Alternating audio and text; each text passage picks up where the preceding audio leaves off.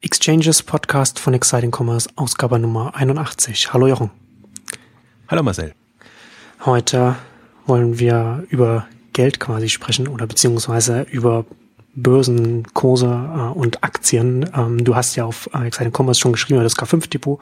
Da werden wir dann noch ähm, ausführlich sprechen, aber das, das Jahr ist noch jung und es gibt ja jetzt bereits auch schon wieder neue Finanzierungsrunden, über die man auch sprechen kann. Westwing mit 25 Millionen, Mr. Specs mit 32 Millionen Euro, die auch äh, Goldman Sachs äh, mit an Bord geholt haben, was zumindest bei Mr. Specs jetzt schon sehr deutlich darauf äh, hindeutet, dass es da an die Börse gehen wird. Westwing Home 24 ist, da ist ja auch nochmal interessant, wie, wie, wie sich da so ein bisschen das verändert hat mit den Bewertungen, was du ja auch geschrieben hast. Ähm, bevor wir jetzt zum K5-Depot kommen, lass uns doch kurz über, über die zwei Finanzierungsrunden, über die, über die Unternehmen sprechen. Naja, also überrascht hat einen ja, also ich gehe davon aus, nachdem das Börsenjahr letztes Jahr so ähm, gut gelaufen ist für alle Beteiligten mit quasi dem Höhepunkt ja. jetzt Zalando und Rocket, ähm, die zwar am Anfang sah es schwierig aus, ähm, sind halt gerade an der Börse gestartet, als auch die Aktienkurse ein, generell eingebrochen sind. Aber wenn man sich jetzt generell anguckt, dann ist da eine erstaunliche Euphorie zu verspüren, was diese Themen angeht, also speziell bei Rocket. Aber das war ja zu erwarten, ähm, die, nach, nach, nachdem es so relativ gut gelaufen ist. Ich hätte es nicht so erwartet. Okay. Also ich speziell, ich hätte vor allen Dingen Zalando hätte ich mehr erwartet, mhm. also dass da die Euphorie größer ist, aber aber die die äh, Börse ist offenbar ganz heiß auf Rocket und auf deren Stories und was da kommt. Also die der Kurs ist ja in Anf explodiert in Anführungszeichen, aber ähm, die sind mit einer extrem hohen Bewertung äh, an die Börse gegangen und die Kurse steigen und es sieht nicht so aus, als ob da jetzt jemand große Bedenken oder Skepsis hätte. Ähm, und das ist eigentlich ähm, ist erstaunlich für so ein Hochrisiko. Ähm, wert und ähm, sie machen es auch ganz geschickt, also mit den Meldungen, die rauskommen und, und mit all dem, was so an Gerüchten auch gestreut wird. Also das untermauert all diesen Anspruch, den, den Rocket mhm. hat.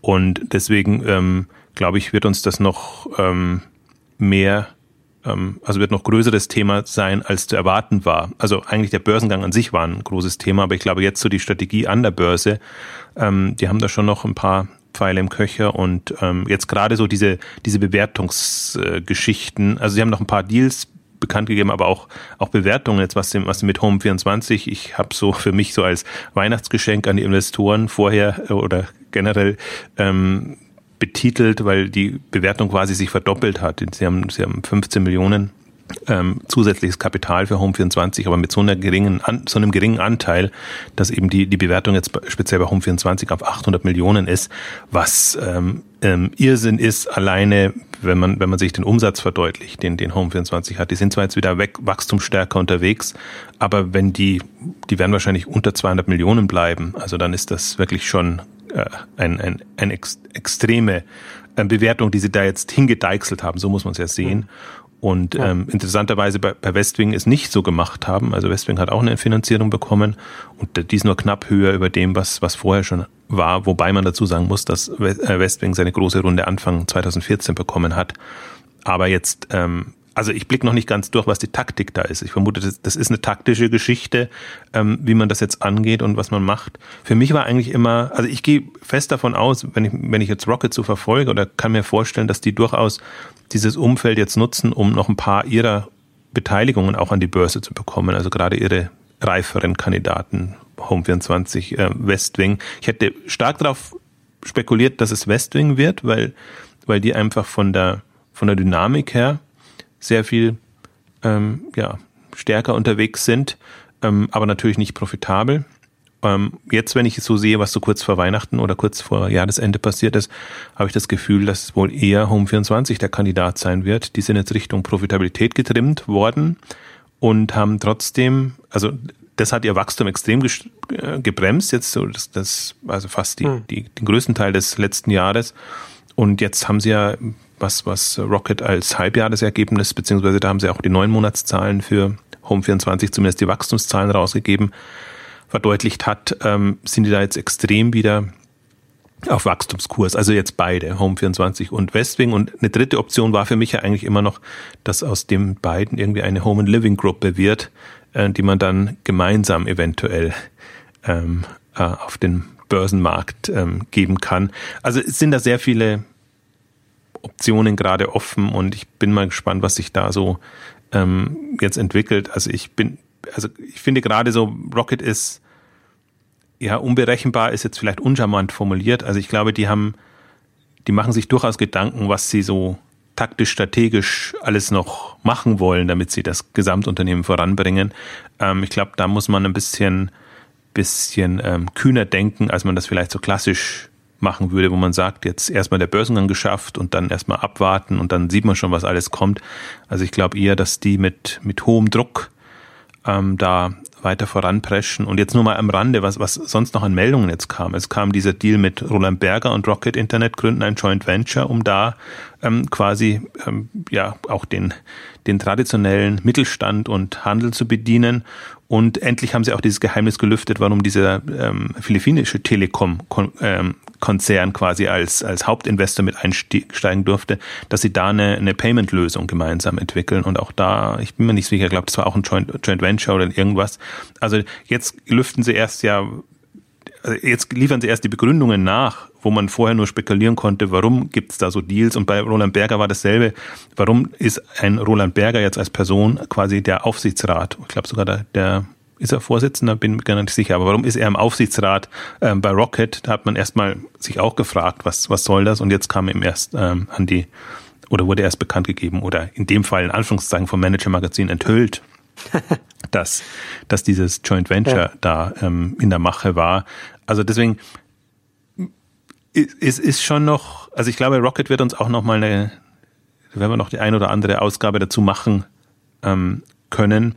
Und ähm, also ich, ist ja durchaus spannend. Also die, die, die, also ich glaube auch, dass, dass schon, also selbst wenn sie keine innovativen Geschichten machen, sie machen aber markttreibende oder marktprägende ähm, Themen und und insofern ist es durchaus auch spannend, ähm, nicht nur vor dem Börsenhintergrund ähm, das zu verfolgen oder zu besprechen, sondern eben auch ähm, vor dem, was sie, ja, wie sie die Zukunft der Branche sehen. Und das Thema soll ja heute so ein bisschen sein, der Handel von morgen.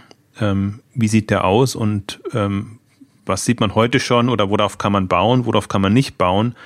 Und ähm, ich habe mir jetzt wirklich so die, die, die letzten, also über, über den Jahreswechsel hinweg, wobei das Jahr endet bei uns immer schon eigentlich so Ende Oktober ähm, nach der K5 und dann kann man sich eigentlich Gedanken machen, was ist so passiert im nächsten Jahr und in welche Richtung geht das dann. Ähm, äh, wirklich viel Gedanken gemacht, auch über die, die ähm, also wie, wie, wie das aussehen kann, also aus zwei Richtungen eigentlich. Wie, wie muss der Handel von morgen aussehen und welche Unternehmen nutzen die Chance, die einfach jetzt ähm, Zalando und Rocket bereitet haben für Börsengänge. Und ich möchte noch ein Wort kurz sagen, weil du es ja auch angesprochen hast, zu Mr. Specs, ähm, die jetzt quasi als erster vorgeprescht sind und irgendwie passt das auch, weil das sind eigentlich immer die, die rührigsten und die auch ähm, ähm, also die, die, die Chancen sehr nutzen und ja auch PR-seitig extrem ähm, gut unterwegs sind. Also dass die jetzt Goldman Sachs da an Bord holen, ist ähm, aus meiner Sicht ein klares Zeichen. Also Sie sagen zwar jetzt, das ist für internationale Expansion und mittelfristig, aber warum soll jetzt auf einmal ein goldenen Sachs da einsteigen, so wie bei Zalando oder, oder Rocket dann irgendwann JP Morgan ähm, an, an Bord war? Also ich, ich habe das Gefühl, dass, oder Mr. Specs zählt eben auch zu den Kandidaten. Also ich finde, es gibt so ein Dutzend deutscher E-Commerce-Unternehmen, die wären reif, hätten das Potenzial, also die sind halt dann auch also lang genug am Markt, dann, dann kommen sie langsam in die 100 Millionen Euro Umsatzregion. Da ist Mr. Specs noch nicht ganz. Ähm, aber das ist die Frage, wie, wie man das einfädelt. Also ich habe bei Twitter gab es auch eine Diskussion ähm, und es, es kann ja sein, dass, dass Mr. Specs noch fusioniert mit, mit MyOptic, ähm, heißen die jetzt, oder Classes Direct früher als, als Gruppe, die nur den englischen Markt oder im Wesentlichen den englischen Markt abdecken, oder Brille 24 und andere, die es noch gibt. Das Schwierige wird ja sein, ähm, also die machen sich ja gegenseitig noch äh, die, den, das Leben schwer und müssen aber eigentlich gegen Vielmann oder gegen die klassischen Optiker eben ankämpfen. Und äh, die Frage ist einfach, ähm, wie, wie vernünftig sie sind, ob sie da jetzt gegenseitig quasi an die Börse brechen. Für mich wäre MyOptic genauso ein Kandidat, ein, ein Börsenkandidat, aber beide haben jetzt vom Umsatz her einfach nicht das Volumen, was man sich wahrscheinlich wünschen würde. Und ähm, aber als, als Thema ja durchaus attraktiv. Also, dass, dass der ganze ähm, Online-Optik-Bereich oder Brille generell, also MyWabi, äh, My sage ich schon, Wabi und, und andere, ähm, Wabi Parker, so rum heißt, heißen sie. Und andere, die, die machen ja auch äh, also neue Marktsegmente auf, einfach, dass, dass sie Online-Brillen, ähm, also Brillenmarken aufbauen. Also da kann man schon im Prinzip, wenn man, wenn man jetzt nach einer Story sucht oder nach, nach Alternativen ähm, sucht, ähm, ganz gut was aufmachen. Also deswegen ist für mich Mr. Specs jetzt nicht, also ist, ist jetzt nicht der erste, der Kandidat, der mir einfallen würde, aber einer, den ich den ich es auch vom Management-Team her und von der Kühnheit in Anführungszeichen zutraue, die haben die ganzen Jahre sich so durch äh, ähm, unter schwierigsten Umständen, weil sie eben keine Samba Company sind. Also da ihre, ihre Investoren gefunden und das irgendwie ähm, aufgebaut bin mal sehr gespannt. Also das, das ist für mich aber einfach ein, ein klares Signal und das waren jetzt die, die ersten zwei oder drei Deals, die, die wir jetzt schon hatten. Und ich gehe jetzt davon aus, jetzt äh, lass noch ein paar andere kommen. Also auf der, auf, wir haben ja gesagt, wir haben eine Ausgabe gemacht, äh, die nächsten Zalandos, also da ist neben Westwing auch Windel.de dabei. Und ähm, es gibt noch ein paar in der, in der zweiten, dritten Reihe, Spreadshirt und andere, ähm, die, die man damit reinnehmen könnte. Im Prinzip auch so, so Stylebob oder, oder Mai Theresa ist jetzt, wäre auch ein Kandidat gewesen, aber die sind halt an, an, an Neiman Markers jetzt verkauft worden. Also ähm, ich glaube auch halt tendenziell, ich bin jetzt kein so ein Freund von, von lass uns an die Börse gehen, um die, die Themen hochzujubeln, aber wenn ein Unternehmen einigermaßen unabhängig bleiben will und kann dadurch in so einem Umfeld ähm, warum nicht? Also dann, dann finde ich das einen besseren Weg, als wenn man da jetzt partout versucht, dann einen anderen Exit hinzubekommen und oder sich anders irgendwie durchmogelt mit, mit irgendwelchen anderen Finanzierungsrunden. Also muss man mal gucken, was da uns blüht dieses Jahr. Ja, auf jeden Fall ist auf jeden Fall auch spannender für die Branche und auch spannender für uns, wenn dann nicht alles dann irgendwie an eBay oder so verkauft wird, sondern auch was, sondern auch Branche, äh, äh, Unternehmen an die Börse gehen. Ähm, und es, also es hätte mich, es hätte mich auch überrascht, wenn jetzt nach Zalando und Rocket dann jetzt dieses Jahr äh, nicht weitere Börsengänge sowohl aus dem Rocket-Umfeld oder beziehungsweise aus Rocket selbst und auch außerhalb von Rocket kommen würde. Beziehungsweise so, also ich würde, ich, ich hätte mich sogar überrascht, wenn jetzt nicht im ersten Halbjahr sogar keine, keine kommen würden. Also das ist schon nachvollziehbar, dass da jetzt auch in dem Fahrwasser natürlich noch man, man natürlich dann auch die Chance nutzt. Was ja nichts gegen, was, was ja nicht gegen die Börsengänge spricht, sondern halt einfach auch, es, es ergibt halt einfach Sinn für, für, für nicht wenige Unternehmen, das einfach auch zu nutzen. Absolut. Und vor allen Dingen jetzt also das, das Feld ist halt bereitet und, und ja. es ist halt nicht so gekommen, wie es, wie es viele gedacht hätten, dass, dass es alles einbricht und dass es quasi ähm, alles jetzt Luftnummern sind. Und ähm, das, deswegen, also wenn, wenn nichts Größeres passiert, also irgendwie große Börseneinbrüche oder sonst irgendwas, ich finde ja schon durchaus interessant jetzt, ähm, dass, dass so Immobilien Scout und andere und die Scout-Gruppe äh, ihre Börsegänge für Oktober wieder abgesagt haben und dann irgendwie kalte Füße bekommen haben, was ich mhm erstaunlich fand, also was natürlich ein bisschen dem, dem, dem DAX-Einbruch oder dem, es war kein wirklicher Einbruch, aber äh, wo man halt dachte, das sind jetzt alle auf einem Rekordniveau und vielleicht bekommen wir das nicht mehr so hin und dann sind eben dann die, in den ersten paar Tagen oder Wochen war im Rocket und, und Zalando jetzt auch nicht so so toll in Anführungszeichen.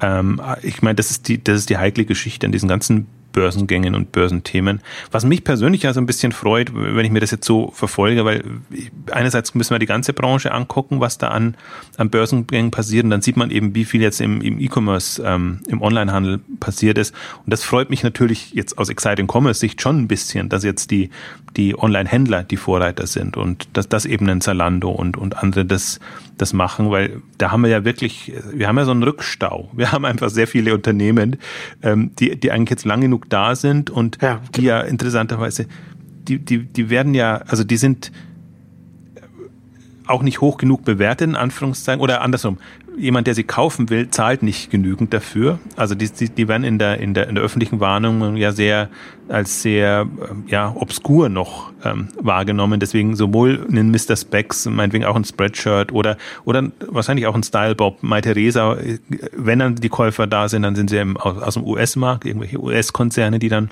zuschlagen. Aber es ist jetzt nicht so, dass Sub Unterne also substanzielle E-Commerce-Unternehmen, wo ich sagen würde, wirklich tolle Leistung, was die da aufgebaut haben, jetzt da zu einer anständigen Bewertung wirklich ähm, ähm, ja, ähm, also wie sagt man, Käufer ähm, finden könnte.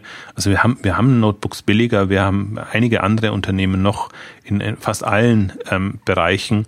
Und wenn, wenn denen eine bessere Möglichkeit geboten wird über, über einen Börsengang, warum nicht? Also das, das ist schon, aber generell ist es schön zu sehen, weil ich glaube, die, was in den letzten fünf und zehn Jahren speziell im E-Commerce-Bereich passiert ist, auch in Deutschland, ähm, das sieht man halt jetzt die Früchte. Wohingegen halt die andere, also die, die Berliner Szene, jetzt ja Webszene, die entwickelt sich ja auch stark, aber die ist halt alles noch zu jung. Die sind halt alle in den letzten fünf Jahren erst so entstanden und, und wenn sie jetzt an die Börse gingen, wäre das zu früh. Und ähm, insofern kann da der E-Commerce gerade die Gunst der Stunde nutzen und das ähm, ist ja auch mal schön zu sehen. Jetzt auch, wenn man, wenn man, finde ich, wir machen jetzt mit Exciting Commerce auch zehn Jahre, denkt man sich auch immer, es ist, äh, es ist ja durchaus auch viel passiert und äh, das, das nimmt man nur immer nicht so wahr, weil natürlich, man hat jetzt fünf Jahre über Zalando und Home24 äh, berichtet und eigentlich immer nur die Samba-Startups. Äh, da hat man das Gefühl, irgendwie nur aus einem Bereich her rauskommt was. Ähm, man übersieht dann immer, dass eben auch ähm, Westwing jetzt unabhängig gestartet oder Windeln.de oder, oder andere kamen und oder Mr. Specs ne, nehmen wir, nehmen wir das durchaus mit rein. Spreadshirt haben wir nach wie vor noch, die, die sie wieder sehr schön gefangen haben und die einfach jetzt auch international expandieren.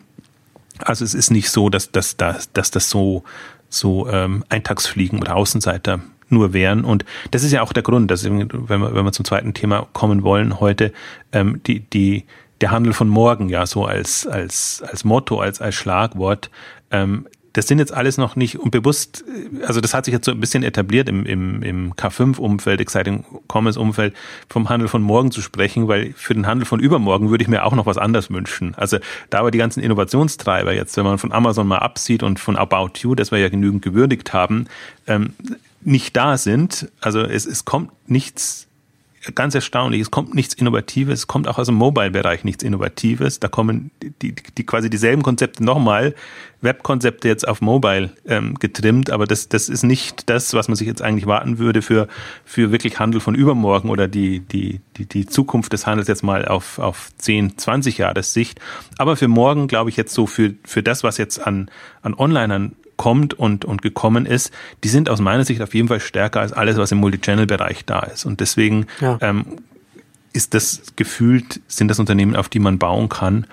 Und ähm, die, ich finde so die, die intellektuelle Herausforderung ist es jetzt so ein bisschen, sich über zu überlegen, also niemand kann die Zukunft gucken, aber ähm, sich Kriterien zu überlegen, was muss ein Händler haben, der auch morgen, und morgen heißt fünf bis zehn Jahressicht, noch Relevanz haben kann, äh, beziehungsweise der die nächsten fünf und zehn Jahre für eine extreme Wachstumsentwicklung äh, nutzen kann. Und das, das finde ich, also das ist für mich eine, eine, wirklich ein faszinierendes Gedankenspiel, weil, weil du dich da echt lösen musst von, von bestimmten Themen und du, du kannst dir es auch nicht immer aussuchen. Also ich glaube, also ich, ich persönlich würde ja sagen Online Pure Play und dann haben wir die Shopping Clubs sehr schön und äh, dann gibt es so ein paar Unternehmen, wo ich sage, die sind für mich gesetzt und, und das sind Entwicklungen, die sind zum Teil angetestet, aber längst noch nicht ausgereizt und, und aber da hat man im Prinzip schon mal bewiesen, da, da kann Handel online mehr bieten, als man es klassisch kann. Ähm, aber man, man ist ja kein Wunschkonzert und man kann sich jetzt nicht ausmalen, die Unternehmen, die man mhm. gerne haben möchte, dann täte ich mich leichter, sondern man muss ja aus dem quasi auswählen, was jetzt an Unternehmen da ist. Und dann wird das Ganze schon sehr, sehr trickreicher. Also man macht das schon sehr, sehr viel mehr Schwierigkeiten. Sehr viel mehr Schwierigkeiten. Und da kommen wir jetzt auch direkt zu dem, zum zweiten Thema K5-Depot. Du hast ja jetzt schon angedeutet, dass äh, ist ja auch die, die Überlegung in einem K5-Depot, aber vielleicht kannst du noch mal so grob umreißen. Du hast ja auch auf Seiten Commerce schon ähm, darüber auch geschrieben, was so die Überlegungen äh, dahin, hinter diesem Themenfeld sind und, und, und was, ähm, was, was deine Ziele auch damit sind, was du damit erreichen willst. Also es gibt mehrere Ziele. Also das, das ultimative Ziel ist eigentlich immer, dass man natürlich nicht nur vor sich hinreden möchte und, und irgendwie alles Mögliche prognostizieren möchte, ohne dass man dran gemessen werden kann also bei Exciting Commerce habe ich ja oder haben wir Glück gehabt, im Prinzip so das, was, was wir die letzten zehn Jahre propagiert haben. Ähm, da ist ja relativ viel gut gegangen, in Anführungszeichen. Also diese frühen Berichte über Zalando und über, über andere Themen und so. Ähm, es ist ja nicht so, ähm, dass, dass wir uns da komplett verirrt hätten. Ja. Und für mich, die, für mich die Frage war immer, also ich hatte, also in, in einem Thema ist, ist, ist das alles hinter meiner Erwartung geblieben und das ist im Innovationsbereich. Also ich hatte zwischen 2005 und 2010 oder 8, 9, da hatte ich ja wirklich mal versucht, innovative Konzepte vorzustellen, darzustellen und habe aber eigentlich für mich immer gesagt, es sind Cases, also man soll, also Denkanstöße, man soll sich daran orientieren. Hm. Und ich hatte bis jetzt die letzten zehn Jahre eigentlich immer das Problem, die Unternehmen, in die ich wirklich hätte investieren wollen, könnte man vielleicht an einer Hand abzählen, dass man da wirklich reingeht. Ähm, das, das, das waren konzeptionell schöne Anregungen und natürlich, wenn man Bon Privé hat und, und, und, und sieht, was da passiert, das, dann ist das Unternehmen da, da kann man drauf wetten. Auch ein Zalando hätte ich, also wäre man gerne dabei, wobei Zalando von Anfang an einfach in, immense Bewertungen hat. Und das ist ja immer das zweite Thema. Will man dabei sein und dann zu welchen Bewertungen würde man dann dabei sein? Also hatten wir in der letzten Tengelmann-Ausgabe gesprochen, da, da muss man echt den Hut ziehen, zu welchen hohen Bewertungen, Anführungszeichen, die damals reingegangen sind. Also da ist nicht jeder bereit, wenn er wirklich Geld geben muss, das dann auch zu machen.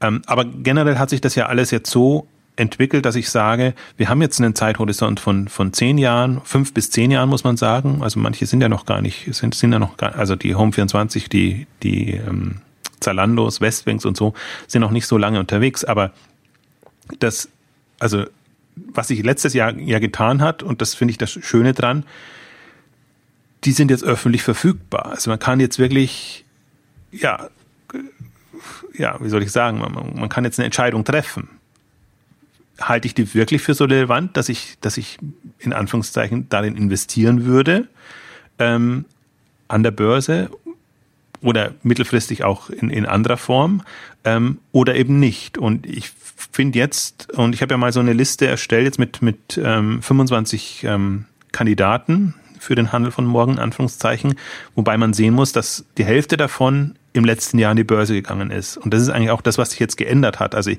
ich kann jetzt im Prinzip das machen, was ich mir immer gewünscht habe oder was ich, was mir immer lieber ist, ähm, auch tatsächlich sich zu committen und sagen, das sind die Unternehmen, auf die baue ich und da lasse ich mich dann auch in zwei, drei, vier, fünf oder zehn Jahren messen dran. Und das, das ist eigentlich jetzt so das, das in die Richtung, wo, wo ich auch so ein bisschen hin möchte, ähm, dass man halt nicht mehr nur ähm, sagt, dass das das gibt's alles und das ist schön und nett, sondern sich auch tatsächlich überlegt, hat das Hand und Fuß und aus welchen Gründen ähm, sollte man dabei sein. Und aber trotzdem vor dem Hintergrund, ich glaube, das darf man auch nicht, nicht unterschätzen. Es geht nicht darum, jetzt in dem Sinn profitable Unternehmen zu finden, sondern was mein Thema ist, ist ja immer, ich sehe das von, immer von dem Hintergrund, wie kann man Märkte neu gestalten oder sich wandelnde Märkte so erschließen, dass es Sinn macht und nicht immer die, die profitablen Unternehmen gestalten die Märkte nicht oder nur zum Teil, sondern in der Regel sind es schon die, die, die stark wachstumsgetrieben sind. Und selbst wenn ich jetzt mir, ich habe mir echt viel Gedanken gemacht und über online, über, über klassisch stationär und alles, wenn ich mir angucke, wie ein Aldi oder einen, einen Rossmann, DM und, und andere jetzt im, im stationären Bereich gewachsen sind, dann sind die ja auch nicht in, in der Profitabilitätsmaximierung gewachsen, sondern indem sie auch eine Cashflow-Strategie äh, verfolgt haben, dass sie das, was sie an, an positiven Cashflow hatten, sofort wieder in neue Filialen investiert haben, in Anführungszeichen, und so eine extreme Wachstumsdynamik hatten. Natürlich jetzt nicht mit den Mechaniken oder mit den VCs und all dem drum, was man hatte, aber halt auch, und ich finde, das, das ist im, im, Klasse, im, im Handel, im klassischen Handel auch geübt, dass man solche Cashflow-finanzierten Wachstumsstrategien hat. Und deswegen ist es immer für mich auch sehr irritierend, wenn man, wenn man Amazon das vorwirft, dass die das genauso machen. Weil mhm, die Prämisse ja. immer ist, schaffe ich es 20 Prozent im Jahr noch zu wachsen wenn ich das nicht schaffe, dann kann ich keinen so einen Kurs fahren, wie Amazon das, das macht. Dann wird mir das komplett um die Ohren fliegen, weil ich dann einfach mit meinem Geld nicht mehr auskomme. Aber habe ich eine, eine Strategie, die das erlaubt, ähm, dann, dann kann ich eben ohne quasi Gewinne in Anführungszeichen, weil also das, das ist halt im Prinzip diese diese das eine ist die Bilanzsicht, das andere ist die, ähm, reicht mir mein Geld für die Strategie, die ich fahre, ähm, dann kann ich das nur machen. Und das ist genau das, finde ich auch, wo, wo sich die Spreu vom Weizen trennt. Es gibt eben, also sprechen wir von Fab.com oder anderen. Also die einen können Cashflow positiv wachsen. Also Groupon war so ein Beispiel auch, die, die einfach auch sehr vom, vom Cashflow getrieben ähm, das, das gemacht haben und ähm, ja übertrieben haben. Also das, aus anderen Gründen ist, ist das wieder eine, eine Geschichte für sich. Aber ähm, ich glaube halt, ähm, wenn man wenn man darauf so ein bisschen achtet. Was sind denn dann die ähm, die Kriterien für die Unternehmen, die mit nach denen du die auswählst für das für das Depot? Also für mich das das Wichtigste ist also Relevanz in, in dem Sinne, ja. dass die Themen besetzt werden, die ich für richtig halte. Also ich glaube halt eben natürlich an, an Online-Pure-Player, weil sie die sich fokussiert spezialisieren können und deswegen ja. auch diese Marktdynamik ent, entsprechend nutzen können. Und ähm, ja, dann entsprechend ähm, welche Segmente. Also ich habe jetzt mal wenn man jetzt versucht, so ein Portfolio zusammenzustellen, ist ja im Prinzip die, die Herausforderung, klar, man hat ein Amazon und nimmt so ein Amazon rein, weil es einfach quasi gesetzt ist und äh, überlegt sich dann aber auch noch trotzdem, haben, hat Amazon überhaupt noch ein Wachstumspotenzial? In welche Richtung äh, kann das hingehen? Aber dann eben auch das Schöne ist jetzt eben, dass, dass wir haben äh, im Modebereich sehr viele Unternehmen, die jetzt da sind, also eine Handvoll an Modeunternehmen, wo man auch nochmal dann, dann durchgehen kann welches ist jetzt der geeignete Kandidat jetzt, um, um, um drauf zu bauen. Ähm, wir haben im Möbelbereich jetzt, wir haben eigentlich fast in alle Segmente, wir haben auch ähm, jetzt dadurch, dass in China vergleichsweise viele online gegangen, äh, viele in die Börse gegangen sind ähm, und, und auch äh, quasi alle Märkte abgedeckt, teilweise auch durch, durch ja, Holdingstrukturen in irgendeiner Form. Ähm, faszinierend finde ich auch die Frage, was ist eigentlich Rocket Internet überhaupt oder welche Rolle spielen die? Also ist eigentlich kein Company Builder mehr, kein Inkubator? Ist es eine Holding-Struktur? Ist es selber so eine Startrampe für, für neue Konzepte? Ähm, oder, oder ist es einfach eine, eine Möglichkeit, um auch internationale Märkte abzudecken? Ähm, also das sind alles für mich so Fragen, die ich mir stelle. Und das Schöne finde ich halt jetzt in der Phase, ähm, dass man, dass man es wirklich als Portfolio machen kann. Also man hat eben, davor hatten wir halt diese vielleicht zehn Unternehmen oder wenn man so will, eigentlich nur Amazon und eBay, die, die gesetzt waren. Und jetzt hat man die Reichhaltigkeit zur Auswahl. Genau. Und, und vor allen Dingen, da, damit man sich auch nochmal eine Meinung bilden machen ja. kann und ein Bild, Bild machen kann, was ich wichtig finde, weil wenn du, klar, wenn du keine Auswahl hast, dann sagst du, die sind gesetzt, die nehme ich. Und der, der Regel laufen die ja auch deshalb, das ist nämlich auch nochmal eine interessante Geschichte, ähm, weil ja quasi, wenn du online investieren willst, hast du nur die. Und dann sind die gesetzt und dann quasi sind das die, die, die auch, wo auch entsprechend äh, Betrieb ist an der Börse und dann äh, floriert das alles. Deswegen wird das schon auch nochmal spannend, wenn jetzt, wenn jetzt jemand ein Gegengewicht setzen kann oder wenn noch ein paar mehrere da wären, die, wo man sagt, man hat wenigstens fünf oder zehn ähm, die, die quasi Pflicht sind und aus diesen fünf oder zehn muss man auch nochmal auswählen. Ähm, das würde dem Ganzen extrem gut tun. Und äh, jetzt hat man ja mit, mit Alibaba hat man jetzt nochmal ein Geschwergewicht dabei. Dann hat man vielleicht einen Amazon, einen Alibaba, einen Rakuten und, und, und andere. Also das, das würde der, der, dem ganzen Thema Relevanz geben und vor allen Dingen jetzt aus einer, aus einer Finanzinvestorensicht und man darf ja nicht so sagen, dass das, das sind ja nicht einzelne Privatinvestoren, die diesen Markt gestalten, sondern die, sind diese großen Fonds, die einfach, denen es fast ja auch wurscht ist, in was sie wie reingehen, weil im Mix muss das, muss das letztendlich aufgehen. Für die ist nur wichtig, wir haben da einen Kandidaten, der deckt dieses Segment ab und das Interessante ist ja auch, ähm, wenn man sich mal überlegt, wie, wie, wie bis jetzt in Handel investiert wird, ist es ja immer so, dass man in die bestehenden Handelskonzerne reingeht, dann hat man halt die Metros, die Best Buys und alle, die halt schon immer online waren, äh, auch Tesco und, und alle abgestürzt. Also ähm, und, und hat dann als Beimischung noch so ein bisschen Amazon und eBay dabei. Und, und die Frage ist jetzt für mich, oder die, die ich mir jetzt stark gestellt habe, gibt es nicht ab jetzt die Möglichkeit, sich zu überlegen, wenn ich jetzt quasi ein bisschen über den Tellerrand oder also ein bisschen hinter den, die, die aktuellen Entwicklungen gucke, kann ich jetzt schon rausfinden, was sind die, die quasi da sind, wenn die anderen Schwierigkeiten haben. Also, und ich glaube halt, das ist im Prinzip, im Prinzip ist es ähnliches, äh, wie, wie wahrscheinlich ein VC sein Portfolio ähm, auswählen würde. Ähm, wo geht er rein, wo geht er nicht rein, weil er muss sowohl auf das Unternehmen achten, letztendlich achtet er aber auch darum, wird, wird sein Fonds nicht zu, zu schief, zu einseitig, dass er eben nur irgendwelche Fintech, nur irgendwelche Reise oder sonstige Themen hat. Ähm, und ich finde, dass das ist genau auf einem weniger riskanten Level sind Gedanken, die man sich jetzt machen kann, indem man, wenn man versucht, so ein, so ein Zukunftsportfolio quasi für den Handel zusammenzustellen.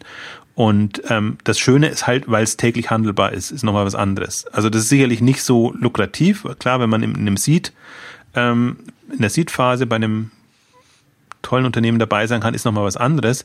Aber im Prinzip, um, um auch mal ein Gefühl dafür zu bekommen, und ich glaube halt auch, dass, dass, dass das spannend ist, jetzt, ich bin ja im Prinzip in so einer, so einer Meta-Rolle oder, oder, oder, oder betrachte das so ein bisschen vom, vom Seitenrand. Aber für, für viele andere, auch Unternehmer, ist es ja so, ähm, jemand, der sich committet, meinetwegen jetzt ein Zalando äh, oder, oder Notebooks billiger oder ein anderes Unternehmen hat, die bedauern ja immer, dass sie im Prinzip nur, dass sie in ihrem Unternehmen quasi gefangen sind, aber eigentlich von der gesamten Marktentwicklung in dem Sinne ja nicht profitieren können.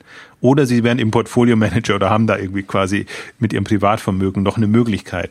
Und ich finde das schon einen faszinierenden Gedanken, sich jetzt zu überlegen, kann man nicht für alle, die wir ja in der Branche sind und von der Branche überzeugt sind, kann man nicht einen Modus finden und ein Modell finden, dass man sagt, wir versuchen jetzt nach vergleichsweise nüchternen Kriterien uns zu überlegen, wie sieht so eine Depot, Portfolio, Fonds oder wie man es auch nennen will, Struktur aus, die das abbildet. Erstmal handelsseitig, man kann auch dann dienstleisterseitig überlegen, aber dienstleisterseitig gibt es noch gar nicht so viel an der Börse, also tut man sich noch, noch schwer.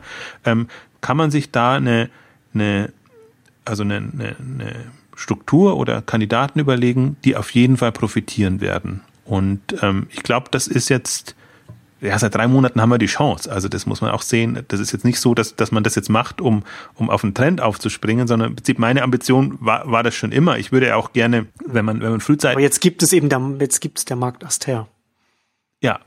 Auch auf einem, auf einem neutralen, ja. auf einer neutralen Basis. Also man muss nicht, man könnte natürlich auch sagen, man, man guckt irgendwie im, im Seed-Bereich immer dabei sein zu können und, und das zu machen. Aber das ist wirklich, also aus meiner Erfahrung, die, die, die, die Seed-Themen sind auch wirklich schwierig, weil, ähm, und ich verstehe es auch nachvollziehbarerweise, weil auch die Gründer natürlich in der Phase sehr picky in Anführungszeichen sind, ähm, wen sie reinnehmen und wen sie nicht reinnehmen.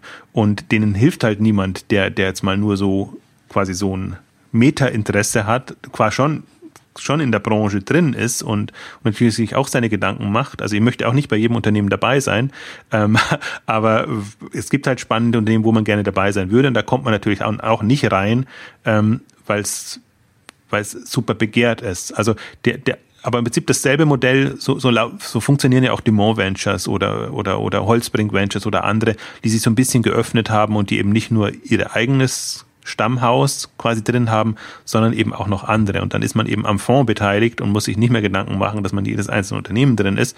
Und so ein bisschen ist mein, meine Denkrichtung eigentlich auch, was dieses Depot angeht, ähm, dass man sagt, wir machen das jetzt öffentlich und das ist natürlich mein, mein Ziel. Das, das macht es gefährlich, weil man daran gemessen werden kann. Ich sehe schon die Aufschreie, wenn das um 10, 20, 30 Prozent einbricht, kurzfristig.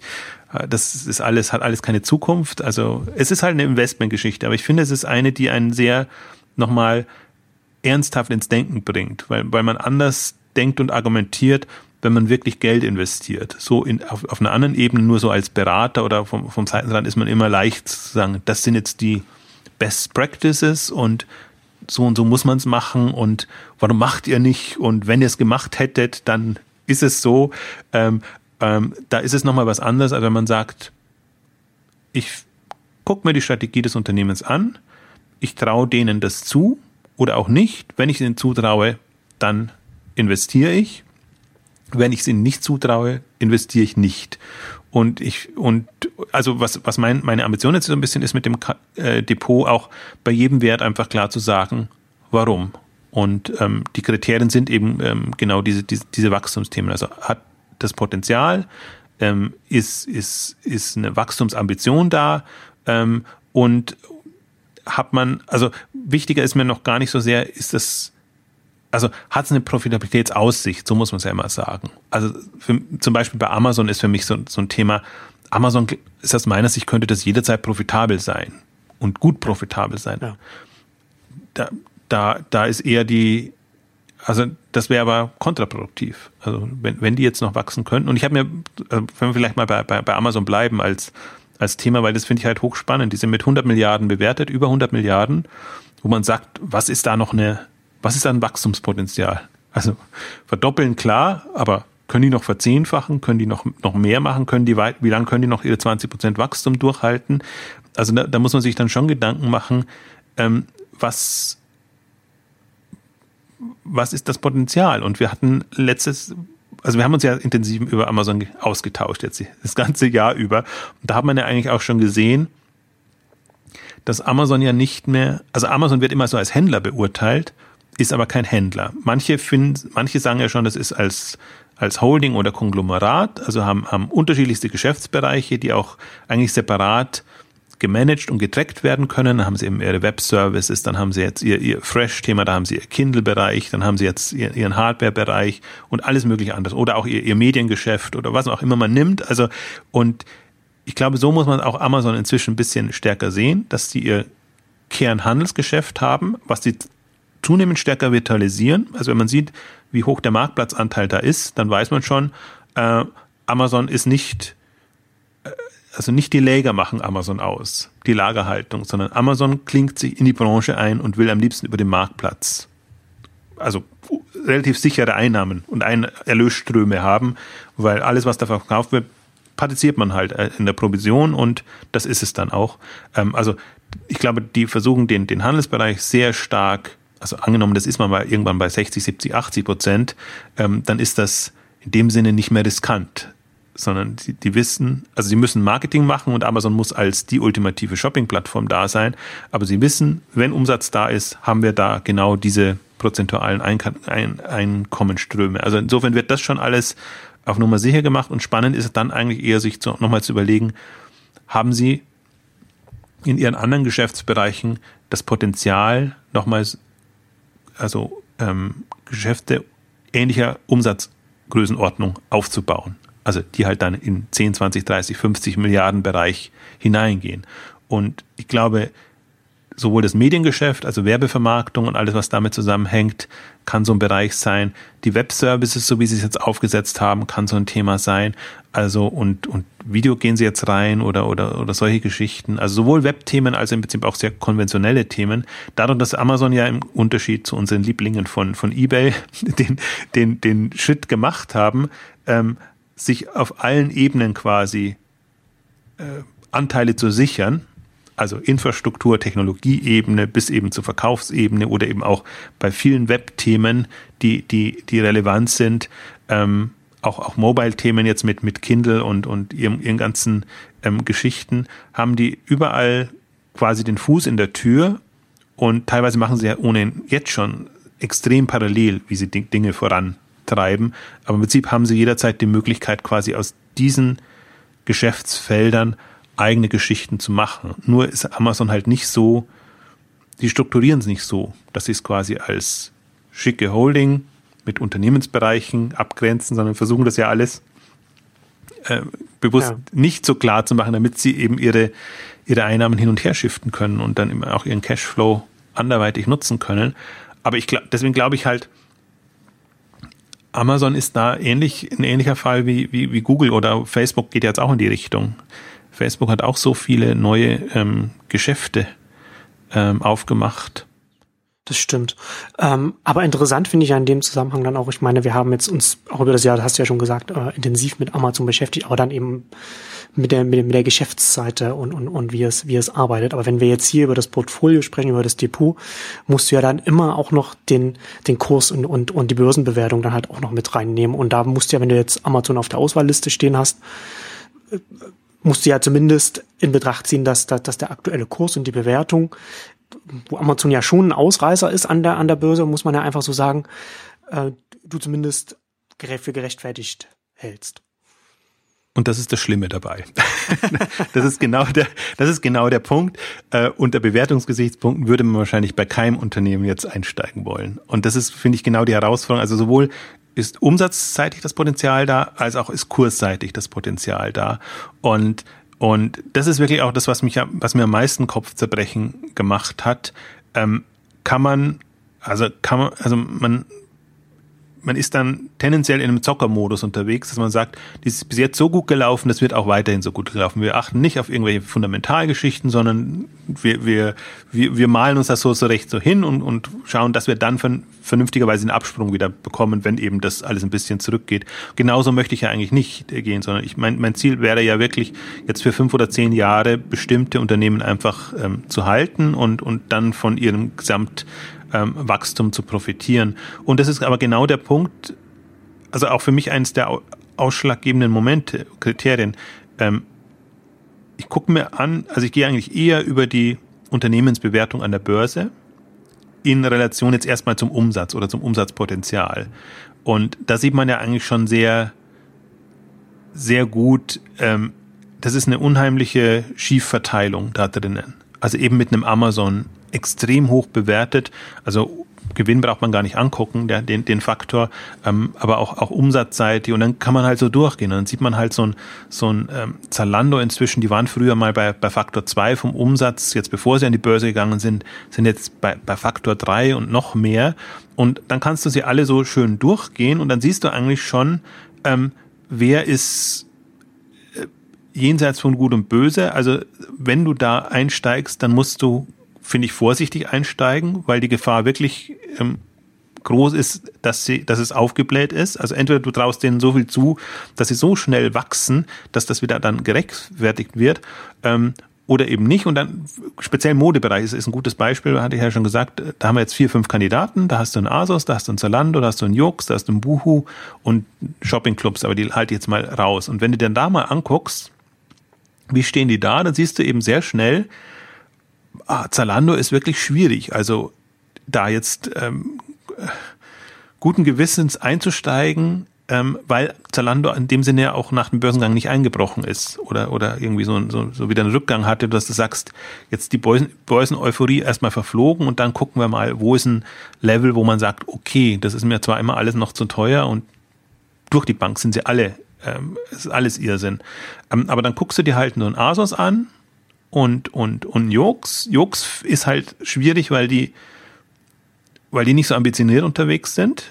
Die sind zwar super, haben ihr Umsatzlevel, haben auch Profitabilität und alles, ähm, aber da weißt du auch, da geht's nicht so richtig voran. Und wenn ich mir so ein Asus angucke, dann sehe ich halt, ähm, die sind jetzt extrem geprügelt worden, ähm, haben ähm, ihre Ziele nicht erreicht, was zum Teil am Feuer lag, zum Teil an, an, an anderen Dingen. Ähm, aber Asos hat viele Eigenmarken, ist im, im niedrigpreiseren Bereich.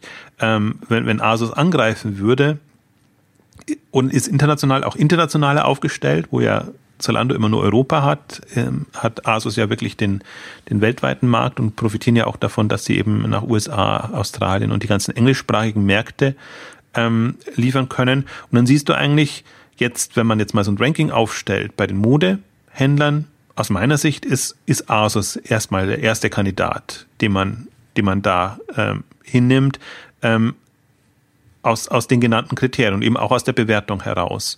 Und ein, ein, ein anderer, also für mich eigentlich der, der ultimative Kandidat, um ihn als erstes reinzunehmen, ist, wenn man sich die ganze Liste mal durchgeht, ähm, Zooplus. Also Zooplus ist das Unternehmen, was, also wenn man, wenn man Umsatz-Kurs-Relation, Bewertung anguckt, ähm, also das, das ist eine komplett andere Liga. Also, also das, dem so plus wird offenbar überhaupt nichts zugetraut jetzt. Was, was auch daran liegt, sie sind einfach extrem schlecht, sich zu verkaufen. Und vor allen Dingen hatten sie jetzt sehr lange Börse, äh, Burda drinnen, sind jetzt erst dabei, sich da zu emanzipieren. Aber wenn du das, das mal anguckst und wenn du dir vor allen Dingen vorstellst, das ist meine Hypothese eigentlich immer, was wäre, wenn, wenn Zalando, wenn, ein Samba, wenn die Sambas bei Zuplus beteiligt wären? Hm. Also gar nicht, dass sie aktiv eine Rolle hätten, sondern nur indem, dass sie verdeutlichen könnten. Dass sie es vermarkten, quasi. Ja, so plus als Samba-Unternehmen, in Anführungszeichen. Ja. Und So Plus ist momentan auch so unterwegs. Also sie haben extreme Wachstumsstrategie. Die haben jetzt dieses Jahr die 500 Millionen Euro geknackt und verkaufen sich auch so und sagen, in, in halt drei Jahren wollen wir das verdoppeln auf über eine Milliarde. Und dann sind sie an Fressnapf dran oder, oder geht, geht so in die Richtung. Also dann sind sie wirklich bei den, bei den, bei den größten ähm, Händlern, nicht nur Online-Händlern in dem Bereich. Und deswegen ist für mich so, so Plus ist der einzige No-Brainer eigentlich in dem ganzen, der ganzen Thematik drinne, ähm, weil natürlich ist es auch volatil und, und es wird auch runtergehen und raufgehen und, und wie auch immer. Aber wenn man jetzt mal auf fünf oder zehn Jahressicht sich das anguckt und, und vor allen Dingen auch die, also das, das Schöne an Zooplus ist, finde ich, man hat eine Historie. Das Unternehmen gibt es jetzt super lang. Es ist immer noch quasi der Gründer an Bord. Es ist nicht, es wirkt nicht so, als ob der Gründer seine Ambitionen aufgegeben hätte, sondern ganz im Gegenteil, dass die in den letzten zwei, drei Jahren eben so strukturiert haben, dass es wirklich ähm, jetzt nochmal extrem Gas geben kann und jetzt eben diese taktischen Schritte, sich von Burda zu entfernen und, und wieder Kapital an der Börse zu holen und, und da eben anzugreifen.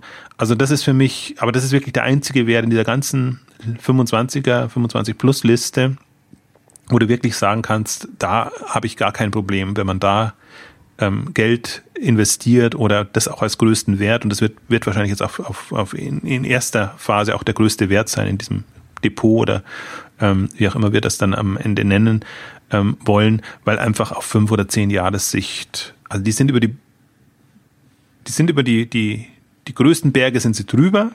Sie haben einfach jetzt vom Umsatzlevel auch etwas, was erreicht, was sie nicht angreifbar macht man hat auch gesehen, viele Startups sind gekommen, sind auch wieder verschwunden in dem Bereich.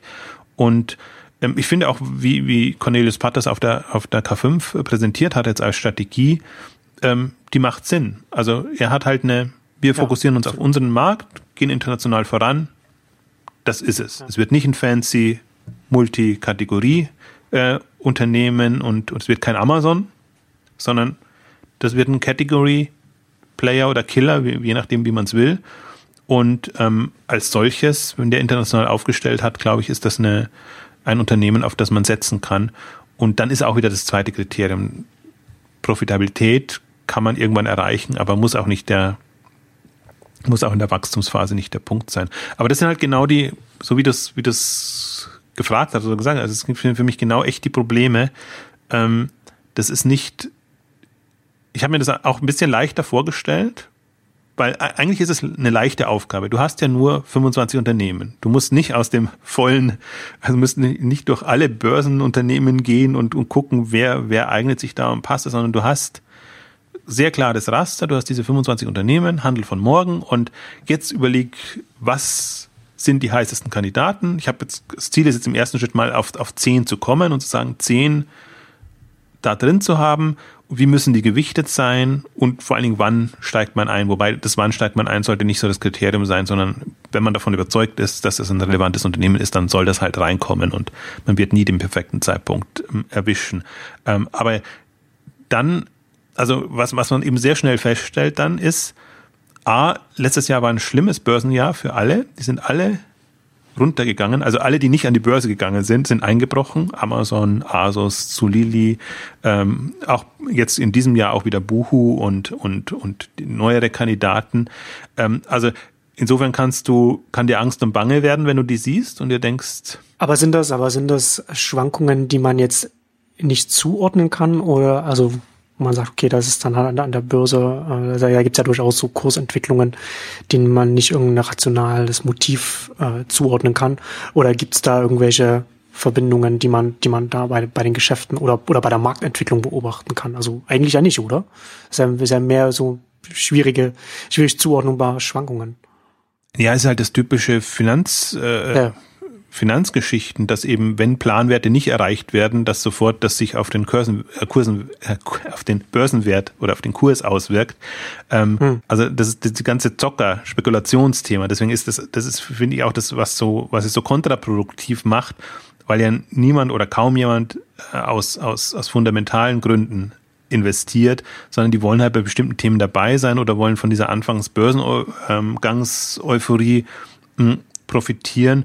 Also es gibt schon Anlässe, also gerade die, die Shopping-Clubs, Solili und andere, die haben einfach die haben ihre Zahlen nicht erreicht und die, die waren halt so üppig bewertet und dann geht das natürlich runter. Und wenn du ohnehin kein großer Freund jetzt oder keine Beziehung zu Shoppingclubs in dem Sinne hast als Geschäftsmodell, klar, dann ist das ein Kandidat, ähm, will ich nicht haben, muss raus. Ähm, Im Prinzip hat sich am Unternehmen in dem Sinn hat sich nichts geändert und wird sich ja auch nicht von Quartal zu Quartal in dem Sinne was ändern.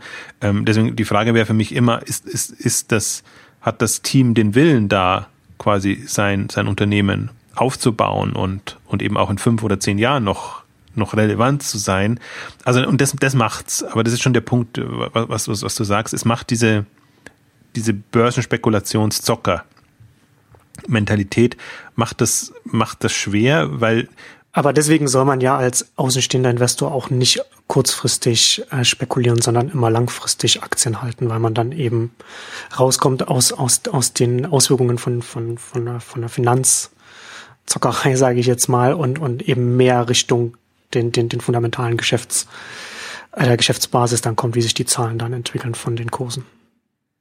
Das sagt sie immer leichter, als es getan ja, ist, aber äh, genau, genau so ist und genau so ist es im Prinzip auch meine, meine Einstellung, dass ich sage, ist mir egal, ob das jetzt tageweise, wochenweise, monatsweise äh, mal auf und mal, mal abgeht.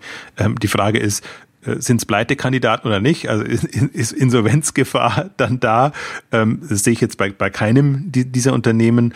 Und die Frage ist dann einfach, ähm, bleibt man da seinem, seinem, seiner Meinung treu oder glaubt man an den, an den Markt, das Marktsegment, ähm, oder glaubt man es nicht? Aber es ist schon, also wenn man es mal wirklich macht, ist schon Irrsinn, wie volatil das Ganze ist und wie, wie, wie welch, zu welchen Ausschlägen kleinste ähm, Geschichten dann auch führen, gerade in dem Bereich. Ja. Also das ist natürlich bei, bei anderen Unternehmen nicht so, aber wenn man sich jetzt nur auf dieses Teilsegment Online-Handel ähm, ähm, also man hat jetzt über den Jahreswechsel gesehen, ähm, Buhu hat auch seine Zahlen nicht ähm, erreicht. Dann ist gleich Asos und Zalando noch mit eingebrochen, wobei Buhu wirklich so, das hat niemand beachtet, die ganze Zeit nicht.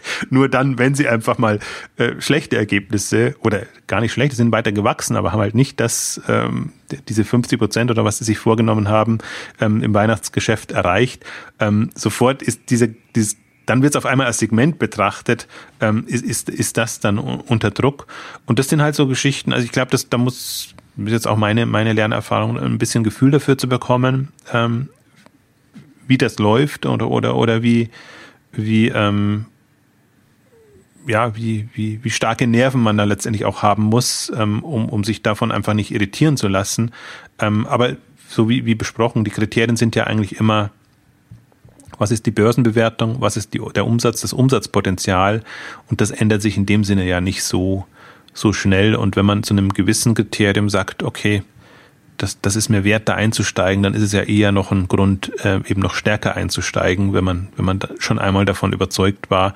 Und ähm, also das ist jetzt, deswegen das, das Jahr wird spannend, weil wir werden sicherlich noch neue Börsen, noch neue Unternehmen sehen. Ich sehe das jetzt wirklich so als Jetzt ist es gerade mal so möglich und mit Mühe und Not findet man so seine zehn Kandidaten, ähm, die man, die man, die man rein möchte oder die auch den Markt abbilden. Also mir geht es eher gar nicht so, ich sehe es ja nicht als im klassischen Sinn Finanzinvestment in ein einzelnes Unternehmen, sondern mir geht es darum, eine Marktstruktur abbilden zu wollen und, und zu können.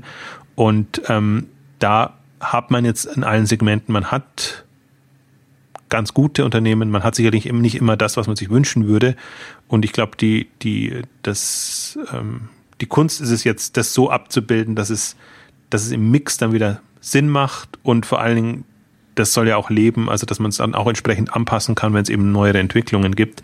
Und ähm, deswegen ist das schon, also ich mache mir zum Beispiel jetzt viel Gedanken über, über, über Rocket. Ja. So wie, wie wir es ja auch gesprochen haben, ist ja eigentlich immer die Aussage, Rocket ist Irrsinn, wenn man das zu den Kursen, Bewertungen kauft. Also eine reine Zockergeschichte, sagen wir es mal so rum. Ähm, also blindes, blindes Vertrauen als Aktionär muss man da haben.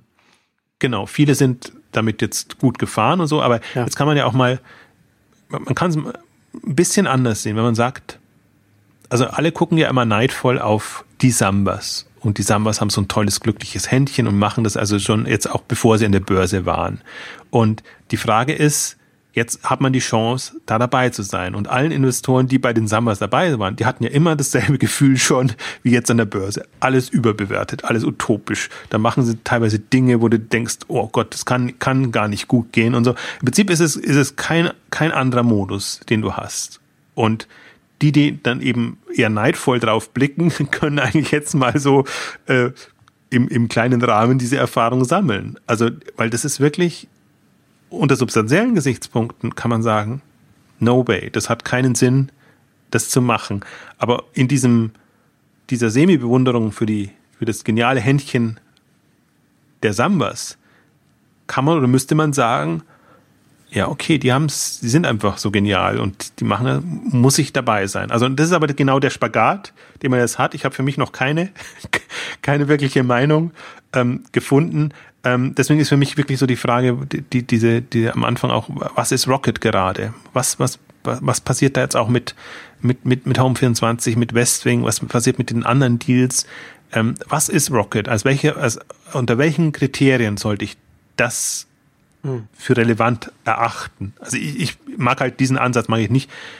Wir müssen jetzt bei den Summers dabei sein. Gut, wenn man sagt, okay, ein, zwei Prozent vom, von Depot oder so, kann man schon so Risiko fahren. Aber wenn man jetzt wirklich sagt, man möchte da auch bei zehn Werten, sagen wir mal zehn Prozent ungefähr, ähm, haben, dann muss man irgendwie schon gute Gründe haben, warum man jetzt ähm, ein Rocket, also direkt bei Rocket einsteigt. Das Schöne ist ja gerade, du kannst ja auch bei Kinnevik einsteigen, dann hast du, bist du dem nicht so direkt ausgesetzt und, und in der Hoffnung, da auch trotzdem profitieren. Also es ist, es ist im Einzelnen echt diffizil, obwohl man halt nur 25 Werte hat.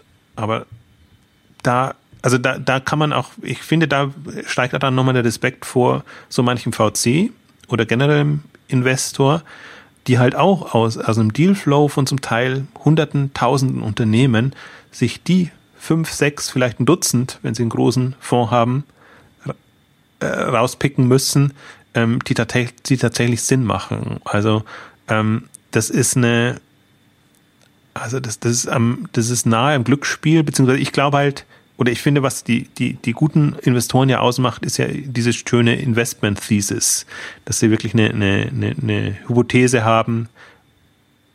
Wie schätze ich den Markt ein? Was ist mein Raster für die Unternehmen?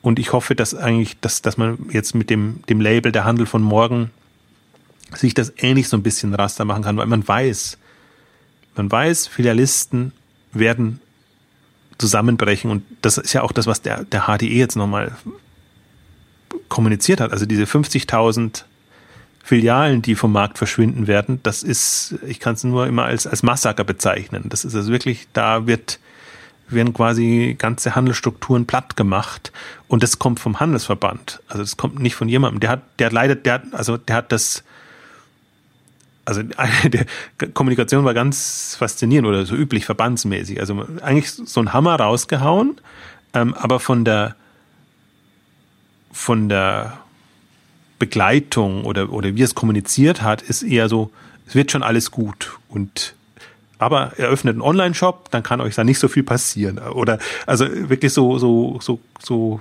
Rezepte, wo man denkt, also 2014, 15 also mit, mit solchen Rezepten zu hoffen, dass man da quasi seinem Schicksal entrinnen kann, ganz irritierend. Also für mich war das wirklich eine, das war eine dramatische Aussage, die hätte eigentlich auch zu, zu ähm, dramatischen Erkenntnissen oder Strategieempfehlungen führen müssen. Ähm, die, die sind aber nicht gekommen und ich, ich und so dumm ist der Handel ja auch nicht. Also eigentlich das Signal für den stationären Handel hätte sein müssen: Investiert in Online, guckt, dass ihr eure Filialen so schnell wie möglich losbekommt, solange noch jemand was davon dafür zahlt. Das wäre eigentlich so die, die, also das müsste sich, diese Erkenntnis müsste sich einstellen bei allen, die das lesen. Ähm, weiß nicht, der Verband kann das wahrscheinlich nicht so sagen. Natürlich nicht. Ähm, aber deswegen wird für 2015 finde ich auch ein, ein durchaus spannendes Jahr, weil ähm, ich glaube auch jetzt mit, mit Globetrotter ist verkauft worden. Götz ist quasi, das waren ja eigentlich mal die Vorzeigebeispiele, Globetrotter und Götz. Ähm, die, die haben wirklich, die machen Multichannel par excellence und zählen wirklich zu den zu tollen Unternehmen und beide hat es quasi ähm, aus der Kurve gedreht. Ähm, die Frage ist jetzt wirklich, ob, ob was das im, im, im stationären Handel bewirkt. Und ähm, meine Hoffnung, oder ich spekuliere natürlich dann drauf, dass das Online, Online Pure noch eine stärkere Relevanz hat, wie man es eigentlich jetzt auch schon sieht. Man sieht Rewe, was die für Ambitionen an Tag legen, man sieht Metro, wie die jetzt mit Martin Sinner ähm, da einfach wieder kommen. Also wir haben jetzt auch eher am Kapitalmarkttag ähm, hat uns ja auch sehr gefreut, weil wir den Kapitalmarkttag eigentlich hatten wir so ein bisschen was anderes vor, aber wir haben einfach jetzt festgestellt, ähm, auf einmal sind sie bereit, da auch zu sprechen und, und, und auch über ihre Strategien zu sprechen und auch wo, wo sie hinwollen und eben nicht nur immer ihre quasi E-Commerce Manager zu schicken, die dann Multi-Channel-Strategien aufzuzeigen, sondern ihre New Business-Leute und Leute, die eben für die Digitalthemen ähm, verantwortlich sind. Und da muss man natürlich auch diese Mischung aus Strategie und eben auch ähm, Kapital, also Finanz- und, und Handelsstrategie ähm, letztendlich besprechen. Deswegen haben wir das jetzt tatsächlich, entwickelt sich das Capital-Programm jetzt so, ähm, dass wir tatsächlich eine, eine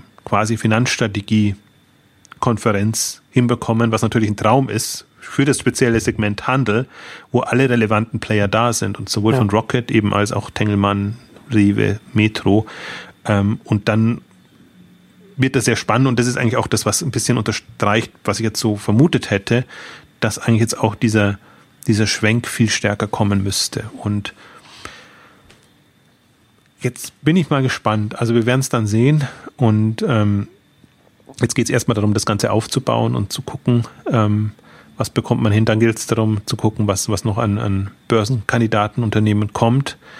Ähm, und ähm, ja, dann, dann werden wir sehen, ob die also ich glaube auch parallel muss, müsste eigentlich jetzt noch ein paar, ähm, ja, paar, also wie formuliert man das diplomatisch? Man kann immer nicht sagen, es müsste noch ein paar Unternehmen müssten noch in Schwierigkeiten geraten. Also ich kann mir, also es sind, sind halt ein paar, die, die einfach sehr unglücklich aufgestellt sind.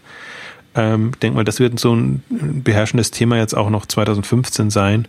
Und ähm, Perspektive ist fünf oder zehn Jahre. Also da müssen wir ohnehin jetzt nicht auf dieses Jahr gucken, sondern da geht es eigentlich eher darum, wer, wer hat die Ambition, da, da in, in, in fünf oder zehn Jahren eine prägende Rolle zu spielen. Und da würde ich halt auf, auf wenige, also wir haben Tengelmann haben wir wohlwollend positiv eingeschätzt. Also die haben ja sehr, sehr gelernt und ich glaube, von denen ist viel zu erwarten, aber ähm, andere, die haben halt, also die, die hoffen noch sehr darauf, dass sie eben über ihre über klassisch Geschäft oder das, was sie halt auch klassisch können, einfach, ähm, dass sie das noch eine Zeit lang aufrechterhalten können und eben auch so, so, so wirklich ja gute Unternehmen wie, wie, wie DM und, und Rossmann und, und andere, die jetzt ähm, vielleicht noch nicht unter so unter Beschuss sind, wie es ein Karstadt oder, oder, oder Thalia oder so ist. Ähm, aber das, das wird jetzt die, ich glaube, das wird jetzt die Frage sein in den nächsten Jahren. Und ich habe mich jetzt versucht, so ein bisschen aus dem Scharmützel rauszuhalten und, und aus den Grabenkämpfen wegzugehen, weil das, diese, diese Multichannel-Themen und Geschichten, also wer es jetzt nicht erkannt hat, ähm, die Diskussion finde ich äh, also müßig. Ähm, inzwischen, dann, dann sollen die den Weg gehen und ähm, wir versuchen uns mit, mit Exciting Commerce und K5 einfach sehr auf das ähm, zu konzentrieren, was da jetzt an, an Neuem kommt. Ich kann da immer nicht, also mich, ich muss mich jedes Mal zusammenreißen, da nicht äh, sofort reflexartig dagegen zu schießen, wenn ich einfach sehe, was zum Teil kommuniziert wird. Aber man kann Aber, ja auch, man kann ja auch sagen, also wer, also wer das jetzt 2015 noch nicht sieht, dann, den kann man dann halt auch nicht mehr überzeugen. Das ist dann auch, und ich meine, die Energie kann man dann auch anders, anderweitig einsetzen und die Arbeit geht uns ja dann auch, auch so nicht aus. Es wird ja nicht langweilig werden. Nee. Ähm, abschließend äh, noch, noch zwei Fragen zum Devot. Zum einen ist dann geplant, es dann immer auf zehn Unternehmen begrenzt zu halten, so dass man dann, dass dann auch mal ein Unternehmen rausfliegt, wenn ein neues reinkommt? Oder, oder wie ist, oder, oder was hast du dir da überlegt? Und, und vielleicht noch, so wie ist ja jetzt so der grobe Zeitplan, so bis wann, wann denkst du dann ungefähr, wenn aus der Auswahlliste dann so die, die, die zehn Kandidaten dann für das Depot dann gefunden sind? Na, im Grunde so schnell wie möglich. Also ich habe meine fünf habe ich jetzt und die nehme ich jetzt mit rein. Den Rest möchte ich mir noch so ein bisschen offen halten damit man nicht so hopp oder top macht, weil es schon wirklich eine, ja. ähm, was ich festgestellt habe jetzt in den ersten Tagen auch, die Gestaltung ist auch wichtig. Also der, der Mix und im Prinzip auch die, den, den Puffer, den du noch so ein bisschen hast, den Spielraum, äh, den du hast. Aber eigentlich sollte das jetzt so in den letzten, in den ersten ein, zwei, drei Monaten maximal ähm, fest sein. Und ähm, zehn ist jetzt mal, weil es weil es Sinn macht. Und, und solange das auch nicht größer ist, ähm, kannst du auch nicht weiter reingehen. Also das, das Ziel ist, ich würde eher, das Ziel ist andersrum formuliert, es soll den Markt ideal abbilden.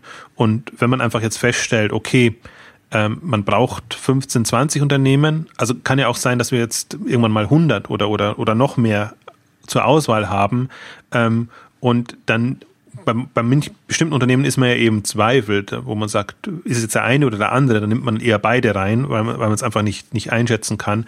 Deswegen würde ich jetzt nur mal sagen, so für, für 2015 denke ich mal, das werden nicht mehr als fünf, äh, als zehn werden können, weil es weil sie es auch nicht mehr hergeben. Ähm, aber mittelfristig würde ich sagen, dass äh, das, das, das, das Thema ist eigentlich Handel von morgen abbilden und ähm, alles andere ist mehr zur Disziplinierung ähm, geeignet, aber muss dem Ziel dienen. Also da würde ich, da würde ich sagen, dass das kann sich dann auch wieder ändern. Da würde ich jetzt erstmal gucken, ähm, wo, wo stehen wir dann meinetwegen in einem halben Jahr oder in einem Jahr und das dann entsprechend anpassen, weil das andere kann nämlich auch Sinn machen, dass man sagt, man, man will möglichst viel drin haben und, und sagt eher, es gibt so ein paar, die will man nicht drin haben aus ganz bestimmten Kriterien, aber dem Rest ist es einem eigentlich egal. Also man kann ja auch so macht einem das Leben einfacher, wenn man nicht so schnell so auswählen muss. Da sagt man einfach äh, alle.